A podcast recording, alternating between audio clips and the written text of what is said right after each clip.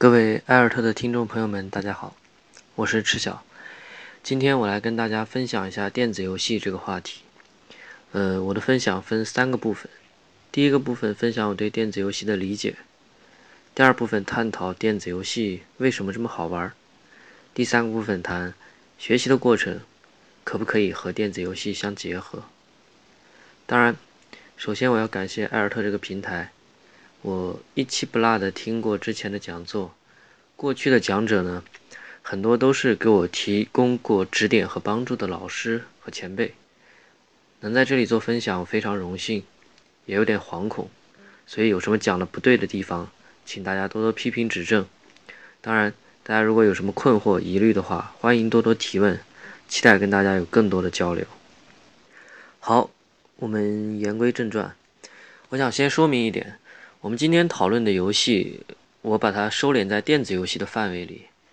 一方面是因为传统的游戏对于大多数人来说接受度似乎已经越来越高，比如像游戏力这样的概念和方法，在早期的亲子教育里面，呃，越来越多的人在学习和使用。而蒙台梭利的各种游戏式的教具和方案，现在基本上也被广泛接受了。而像游戏治疗，在家庭心理治疗领域也有很多的研究和应用。所以我觉得不用重复强调这些东西。另一方面呢，很多人都知道赫伊金哈的理论，他在《游戏的人》这本书里面提出了游戏先于文化。游戏从人类文明一开始就是被广泛接受的一种行为方式。其实一些游戏历史非常悠久，我们都知道奥运会起源于古希腊，而这些比赛项目，摔跤、跳高、投掷、赛跑，其实都是游戏。就是在比谁更高、更快、更强嘛。但你可能不知道的是，我们小时候都玩过的打陀螺、滚铁环、跳房子、跷跷板，都起源于古希腊。古埃及人玩膝盖赛跑游戏，来练习身体的平衡。还有一个游戏叫做小羊落地，就是我们知道的跳羊游戏。嗯，古代中国也有很多的游戏玩法啊，比如投壶游戏，把弓箭投进酒壶里。从先秦时代一直延续到清朝末年，曾经也是一种礼仪。战国时代请客吃饭都是要请客人射箭的，而成年的男子不会射箭是很耻辱的事情。呃，但是客人呢未必都会射箭，所以就会以以箭投壶的这种方式给客人一个台阶下，不然客人可能就要投壶自尽了。而这些游戏有一个共同的特点，大部分都是为了战争。或是为了生产而进行的模拟训练，而后却因为本身的趣味性和愉悦感，成了大家愿意去互动的一种游戏。呃，虽然很多电子游戏其实是传统游戏的技术化呈现，但我们对传统游戏的喜爱和拥护，并不能让我们完全去支持电子游戏，这是很多家长和老师在意的点。我常常和家长聊到电子游戏这个话题，有一个很有意思的现象。当他们亲子两个人同时站在你面前的时候，一提到电子游戏呢，孩子的眼睛会亮一下，而家长往往呢眉头会皱一下。在孩子年龄越大的家庭越是这样，这种反差通常是由于孩子是玩游戏的，而家长往往不玩，大家对游戏的认识程度是不一样的。我最常听到的两种说法，其中一种说，呃，电子游戏是利用人性的弱点设计出来的，非常有害。让人沉迷无法自拔，游戏是技术时代的毒品，沉迷游戏是一种病。那大概在十年以前，曾经有一股反对电子游戏的舆论浪潮，当时还有一所以电击治疗、限制自由、个人崇拜以及洗脑为主要手段的网瘾学校，当时引起了很大的争议，但也让很多因为孩子沉迷游戏的问题而走投无路的家长就被迫选择了进行这种治疗。而这种呢，对待电子游戏是非常明确的反对态度，视之如洪水猛兽。而另一种说法是，我不是不允许孩子玩游戏，但是看着孩子在电脑前面一坐就是好几个小时，还是很担心，把这个精力用在学习上该多好。就算是出去运动一下，也比玩游戏要强。哎，这种说法不是那么反对游戏，不过他们也认为，电子游戏只是一种消遣，是一种打发时间的娱乐方式。呃，确实，电子游戏让人上瘾，电子游戏也让人得到娱乐，但电子游戏远远不止如此。从1962年最早的电子游戏《Space War》出现，到第一家电子游戏公司雅达利成立，到现在为止，电子游戏在短短的五十多年里发展的速度其实超乎我们的想象。中国大陆的游戏玩家在2012年的时候就已经突破了两亿人。我看到一组2015年的移动游戏数据，全球游戏玩家超过14亿人。其中1.7亿人是电子竞技比赛的观众，而所谓电子竞技就是电子游戏比赛嘛。很多人都曾经被长辈责备说，玩游戏能当饭吃吗？现在看来呢，能。今天凌晨，呃，六月八号，当然大家听到录音的时候可能已经六月九号了。一部叫做《魔兽》的电影在中国大陆首映，这是一部由暴雪公司的魔兽系列游戏改编的电影，据说。在中国大陆的预售票房已经超过了五千万元。如果你从来没听说过的话，这可能是一个你开始了解游戏的契机。在如此大的基数之上，电子游戏的内涵和外延正在不断的拓展。从根本上来讲，在我看来，电子游戏是什么？电子游戏是一门艺术，是一种互动的艺术，是属于未来的艺术。有人称电子游戏是第九艺术，我并不反对。人类的前七种艺术——文学、音乐、舞蹈、建筑、雕塑、绘画，还有戏剧，都是从人类文明很早期就出现了。在工业革命之后，影像技术的发展导致了电影艺术的出现。电影是第八艺术，电影就是以影像为载体，对人类前七种艺术形式综合而成的一个新的艺术形式。在电影诞生之初，实际上也有各种争议。比如那个时候，很多人就认为电影就是浪费时间的消遣，即使那个时候已经出现了乔治·梅里爱，这个现在看来可以称之为电影艺术家的人，直到1911年，有一个意大利人叫乔托·卡努布，发表了一篇第七艺术宣言，正式宣告电影是一门艺术。当然，他当时对艺术的分类和我们现在常用的分类不太一样。呃，到今天呢，电影已经是我们。公认的一门主流艺术了，而今天的游戏就有点像是当时的电影，大多数人觉得是打发时间的东西，但在我看来，当然绝不仅仅如此。一个新事物刚刚出现的时候，多数人都是不太敏感的。大家都知道可汗学院，免费为全球的孩子提供教育服务，比尔盖茨的孩子都是可汗的粉丝。可是你知道吗？塞尔曼可汗给自己的弟弟妹妹们做教学视频的时候。一个朋友劝他把视频上传到 YouTube 上。YouTube 是现在全球最大的视频网站，当时刚刚声名鹊起。但可汗听到以后非常惊讶：“YouTube，别开玩笑了，那个往往只能用来上传一些猫咪弹钢琴之类的搞笑视频，怎么可能用来放教学视频呢？”不过事实上，当这个工具被可汗用在了教育上以后，很快就取得了惊人的传播效果，并且有更多的受益人。呃，游戏是第九艺术，和电影一样，它是一个综合艺术，是在数字技术的基础上，对包括电影在内的前八种艺术的一个综合。而它和前八种艺术有一个非常重要的区别，甚至可以说是开创了一个艺术的疆界。游戏是九大艺术里面唯一的一个互动艺术，或者从消费者、欣赏者的角度而言，游戏是一种主动艺术。而其他的八种都是被动艺术，因为我们欣赏这些艺术的方式就是坐在那里被动接收就好了。读文学、听音乐、看戏、看电影都是被动的，而你如果要去欣赏一个游戏，就必须主动参与进去，成为一个游戏玩家。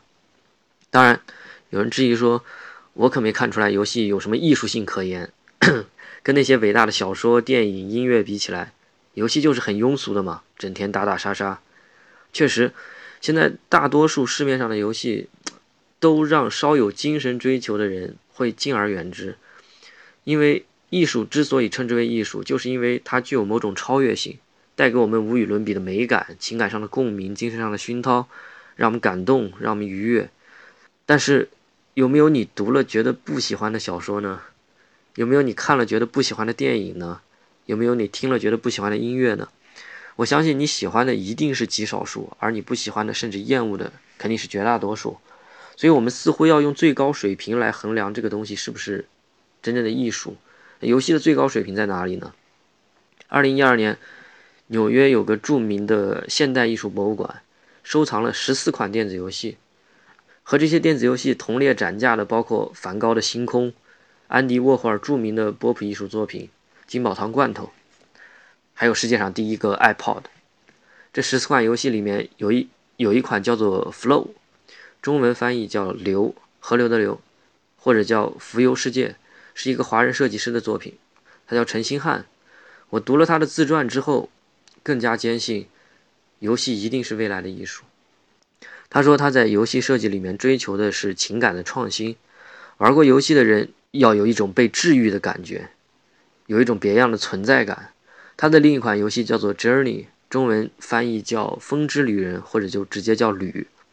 不过说来惭愧，我是比较后知后觉，去年才从 国际著名游戏设计工作室 Shrine Studio 的创始人张社仁那里听说这个游戏。Journey 是第一个被格莱美奖提名的游戏。但更重要的是，在游戏上线以后，他收到了上千封玩家的邮件的反馈，其中有这么几个故事：一个人年轻的时候，因为一次打猎的事故，曾经进入濒死的状态，其中有五十分钟都是被医学证明已经死亡的。后来他奇迹般的活了过来。朋友们问他什么感觉，他说玩 Journey 的时候，就让他想到了当年自己濒死的那个状态。另外一个美国大兵参加了阿富汗战争。身上多处受伤，膝盖残废，还得了肾结石，完全对生活失去了希望。但是他有一天玩了 Journey，突然感觉到人生有希望了，好像做了一次心理治疗一样。于是他很激动地写了封信给陈星安。还有一个人没能送自己的父亲走完最后一程，他就一年多的时间里面背负着极大的心理包袱。但是在玩 Journey 的时候，在游戏里跟他配合的那个陌生玩家。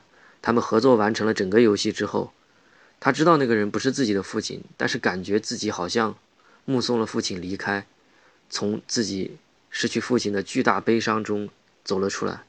当然，最近几年还有一款常常被提到的游戏叫做《呃 This War of Mine》，我的这一战。他从平民的视角看待一场战争，据说很多人玩这款游戏的时候都玩到哭出来。多数人玩过这款游戏，都成为了非常坚定的反战主义者。而这样的游戏作品，当然有着巨大的艺术价值、人文关怀和对生活的超越性，难道不是吗？那我相信，在未来，随着游戏玩家进一步的增多，类似这样的游戏作品也会越来越多。而这些作品不会凭空出现，而是通过教育，由我们现在的这些学生，这些还在成长中的年轻人来创造。那么，电子游戏为什么吸引人呢？游戏吸引人的秘密，或者说，我们更需要探究的是，游戏不同于其他的艺术形式的独有的吸引人的秘密究竟是什么？因为作为艺术共有的吸引力，比如说画面的美感，比如说故事的吸引力，也就是戏剧冲突，还有英雄之旅之类的这种神话模式，比如说有游戏氛围、场景、情节所产生的和欣赏之间的这种情感共鸣等等。但是，游戏作为新兴的数字艺术，呃，有它独特的吸引力。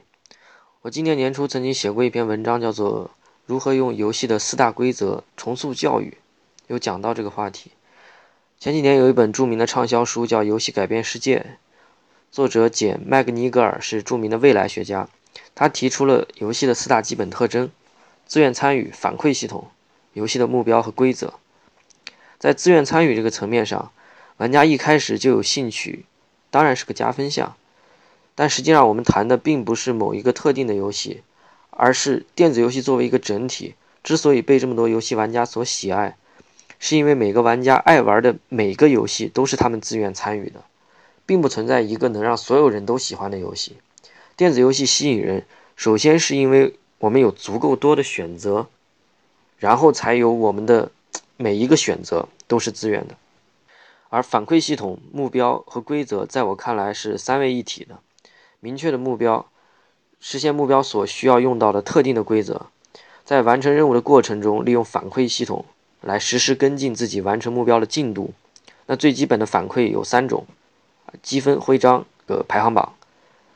当然，很多设计师认为画面本身就会是反馈，比如通过变亮、变暗、画面特效、震动，或者是一些音效的配合，都能起到一样的效果。而这些要素的互相配合，让游戏玩家在游戏的过程里面始终处在一种心流状态里面。所谓的心流，flow，哎，flow 又出现了。心流呢，最早由心理学家西米赞特米哈伊他提出，他指的是人在专注做自己正在干的这个事的时候，有一种强大的愉悦感，并且感觉到时间过得很快的这么一种状态。而设计师如何让玩家进入心流状态呢？游戏太难，玩家会有挫败感；游戏太简单，玩家就会感到无聊。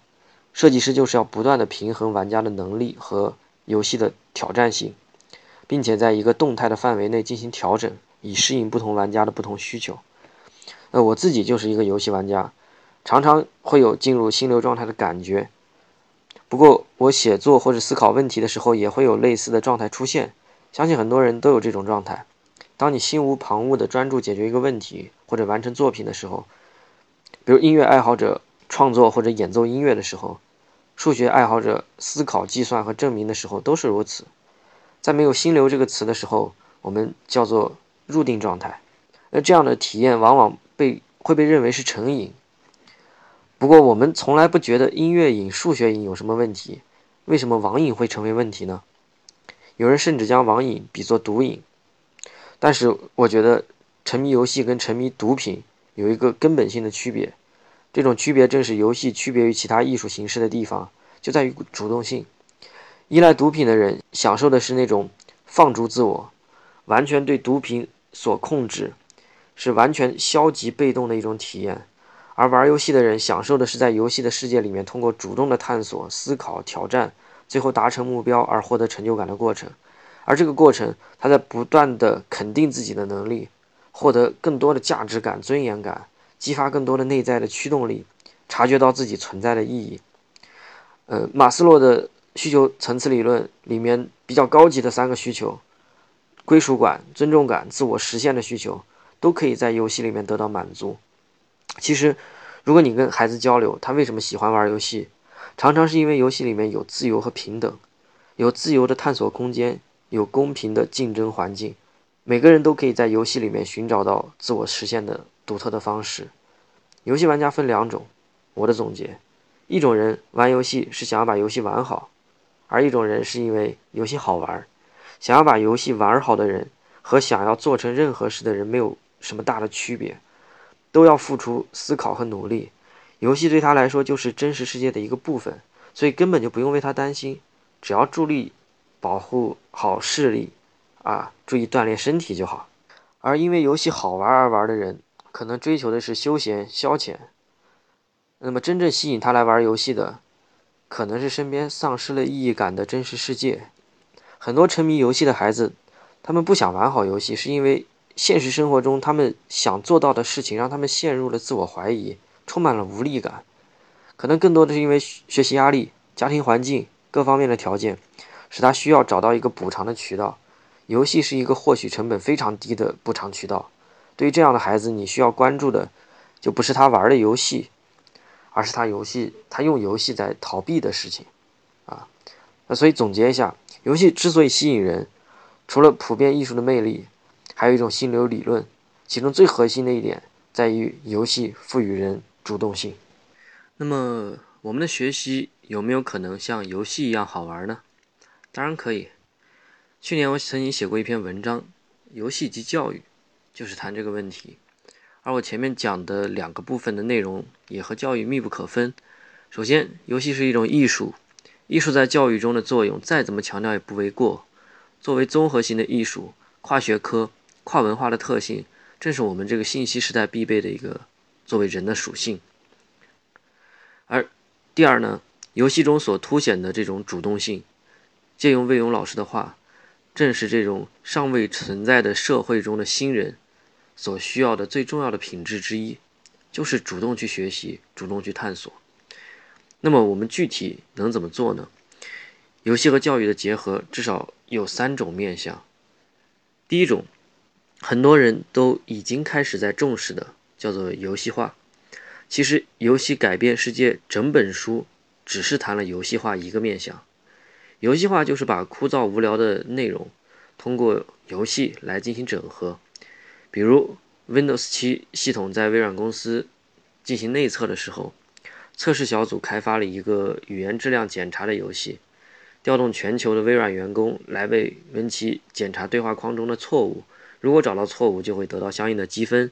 呃，积分高的人将会出现在这个找茬的排行榜上。那最后有四千五百人参加了检查操作系统中这个错误的活动，一共检查了超过五十万个对话框，修改了大概六千七百多处错误。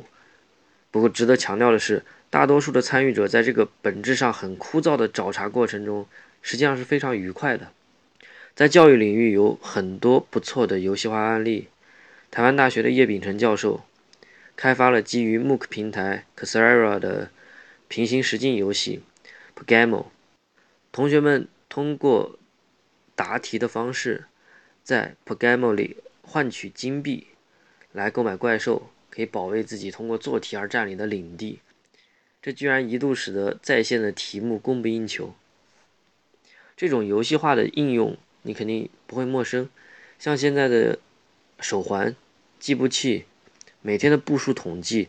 在和朋友们的比较里，你会获得一些游戏化所带来的愉悦，尤其是让自己成为部署冠军的时候，那种成就感不言而喻。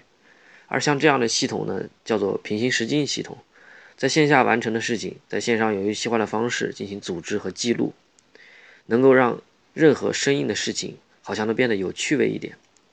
而游戏化其实非常非常简单，我自己也做过不少尝试。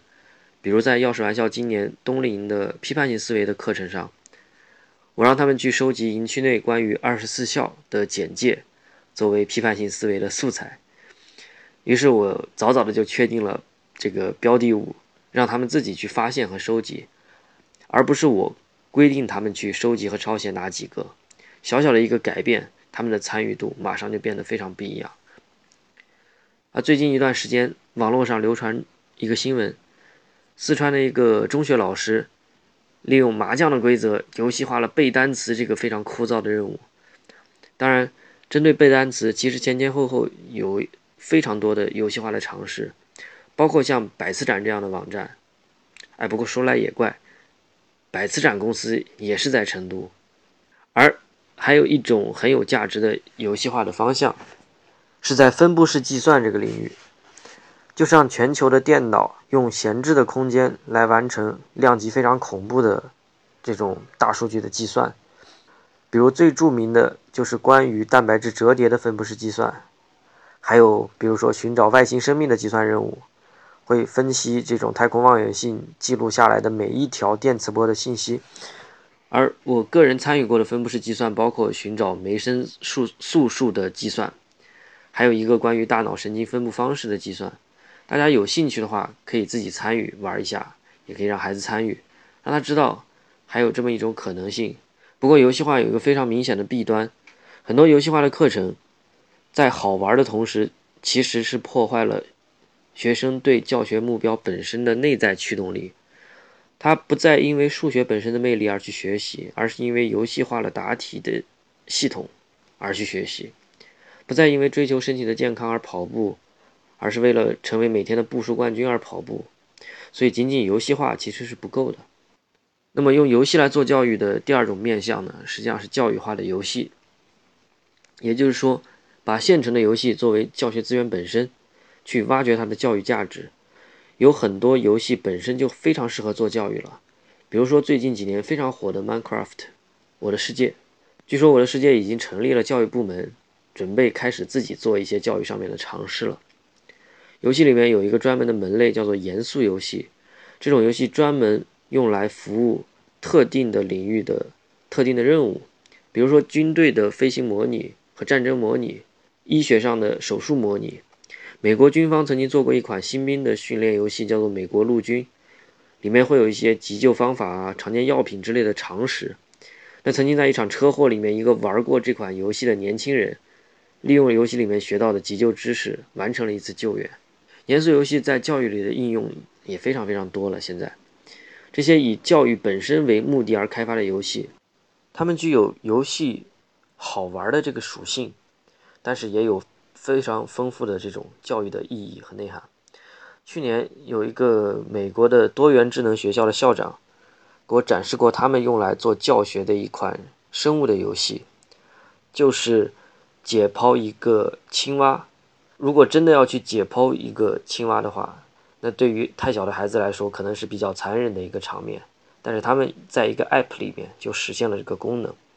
再比如像哈佛大学曾经做过一个内部的游戏，叫做 River City 水城。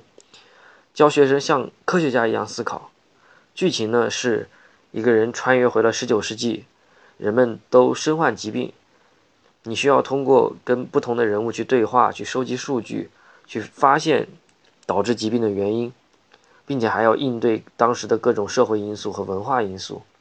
玩过游戏之后，该掌握的知识也都掌握了。还有一类可以教育化的游戏，就是在电子竞技领域。现在的几个大项目，比如英雄联盟、DOTA 二等等，玩游戏打比赛的过程其实就是学习的过程。怎么样科学训练，提高自己的游戏水平？怎么样选择阵容？怎么样进行团队的合作？团战谁先守谁后守？和团队迅速制定比赛策略，怎么制定？都是可以应用在游戏之外的具有生活价值的教育内容。我自己就曾经开发过一套 DOTA 二的课程，可惜没有遇到太多想玩好 DOTA 二的学生，所以一直也没有拿出来实践过。如果你的孩子玩 DOTA 二的话，请跟我联系，好吧？当然，我们不能忽视的是，每款游戏自身都有教育化的价值，但这取决于教育者的游戏眼光，在内容方面。不过，就算是很差劲的游戏，至少可以。做到的是，借助这款孩子爱玩的游戏，来开展游戏外的时间管理、情绪管理、意识规则的教学，训练孩子的自控力、自我管理能力。你可以应用高天老师开发的家庭会议法，在家里和孩子一起练习使用罗伯特意识规则来确定玩游戏的时间、目标，还有其他的置换条件，探讨条件，达成合约。这也是一种关于契约精神的教育。而对待差游戏，也未必需要那么恐惧。我的朋友齐亮说过：“没读过烂书，不足以谈阅读。”同理，不知道差游戏差在哪，也就容易忽视好游戏真正有价值的那些点。这里还可以说一句：教育化的游戏，其实桌游也是个非常不错的选择。我的朋友邱静就是在这个领域的专家。我们过去的冬夏令营里面。我们通过狼人杀学意识规则，通过马尼拉来学经济学的常识，通过文明创新来学习世界史，通过梦工厂学习投资策略，效果都非常好。其实大家有没有想过一个问题？我们是怎么样学会玩游戏的呢？好像并没有什么人让我们背什么公式定理，并没有总结什么中心思想段落大意，但是每个人都邪门的学会了玩游戏，咋回事嘞？其实很多游戏的新手训练，某种程度上就是一个为了让玩家学会玩游戏的小游戏。你会根据指示去完成相应的动作，而这些动作都会成为你接下来自由探索的基本功。不知不觉之间你就学会了。用游戏做教育的第三个面向，是从消费者到创造者，也就是关于游戏设计和制作的学习。我们现在处在一个消费主义的时代。孩子们往往觉得一切消费品都来得一理所应当，生来就有，而我们也倾向于用我们买得起什么来定义自己的人生价值，比如房子、车子。但是我觉得这样不对，消费其实是后面一步的事情。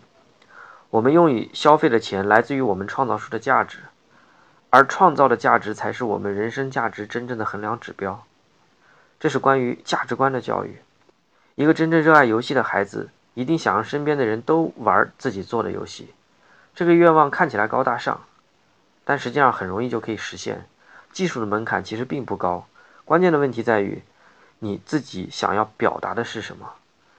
这还是关系到一个人的独立思考的能力和精神。而创作电子游戏，核心需要三个方面的能力：第一，游戏的程序就是编程技术。我相信编程是下个时代的基础语言。人人都要成为程序员，借由程序来表达自己的想法。而现在已经有了像 Scratch 这样的儿童编程工具，很快就可以了解基本的编程逻辑。第二呢，游戏的美术实际上是关于艺术设计，包括原画、二 D、三 D 的绘画，其实还包括游戏镜头角度的设计、场景的设计、光线的设计等等。都是需要关于美感啊，关于意境的教育，设计能力、视觉呈现的能力，也都是下个时代急缺的核心能力。我们总在说人文和科技的十字路口，游戏的程序就是科技，游戏的美术就是人文，游戏就是那个十字路口。第三呢，游戏的策划，简单说就是要会讲故事，会互动，能够换位思考，这就需要同理心的训练。能够站在更多的视角去看待问题，游戏比电影更能够让人站在不同的视角去思考问题，真切的体会到他人的困境。因为在游戏里面，你是借由自己的选择重新经历他人的故事。我想，如果设计一个游戏，能让孩子体验到父母的感受，而父母来体验到孩子的感受，夫妻之间也能在吵架时彼此站在对方的角度，也许会减少很多家庭的悲剧。这是游戏的制作阶段。而游戏的发行阶段，就像任何一个需要投放市场的产品一样，要经历商业上的检验。未来的五到十年，随着像 Uber 这样的共享经济的发展，自由职业会大量的出现，社会对个人综合能力，而不是专业能力的要求会越来越高。这就需要每个人都具备一点商业头脑，具有推销自己的能力，需要有基本的经济学的常识。而这些知识都可以通过发行游戏的这个环节来实现。学习游戏设计，就是在为未来的生活做准备。从某种程度上说，为此呢，钥匙玩笑和艾尔特的技术支持方 Shrine Studio 正在筹备以游戏作为主体，配合了基于多元智能充实课程，以及大量的项目式学科、田野调查、选修课各种课程来组织的一所新型的学校。全校的平行时境的游戏系统，让学生的一举一动都有意义，都让他们愿意主动去追求和探索。它是一所为游戏乃至整个互联网行业输送人才的职业技术学校，也是一所真正的在玩中学的游戏学校。这将是一所基于游戏的互联网极客商学院，而在根本上，这就是一所让学生能够成为完整的人的中学。为更高级别的教育做好准备，这种教育或许是更高级别的学府，但更多的指向的是一个人自主的终身教育。我们现在想招收大概十个十二到十八岁的孩子来开始我们的游戏教育之路。我们要是玩笑在八月份将要和 Shine Studio 合作一次以制作游戏为目标导向的夏令营，学习 Unity 的编程。解开游戏设计和制作的这个神秘的面纱，让孩子可以换个角度，从消费者到创造者，重新看待游戏，并且设计真正能表达自己想表达的东西的游戏。学习游戏设计就是为未来的生活在做准备。有一本小书叫做《有限的和无限的游戏》，作者詹姆斯·卡斯以哲学家的视角探讨了游戏的方方面面的东西。他最后说。有且仅有一种无限的游戏，我认为那就是生活本身。游戏和教育的结合，某种程度上就是回归生活本身。呃，最后再强调一点，我自己从小玩游戏长大，现在回顾我玩游戏时的思考和付出，让我获得了非常多的成长。但是我中间有很长的一段时间呢，其实都有很大的负罪感。现在看来完全没必要。我们现在的孩子。有一个重要的问题，就是在长期的被动学习里，他已经失去了寻找自己的意愿和能力，也常常不太表达自己真正喜欢的东西。什么天马行空的领域也好，二次元也好，电子游戏也好，我觉得孩子们要学会尊重自己的爱好，真的热爱就真的去探索，多则有所成就，少则有所成长。作为家长和学校，把时间的主权交给孩子，某种程度上。也是一种对自己所提供的教育的信心。好，我先说到这里，欢迎大家提问。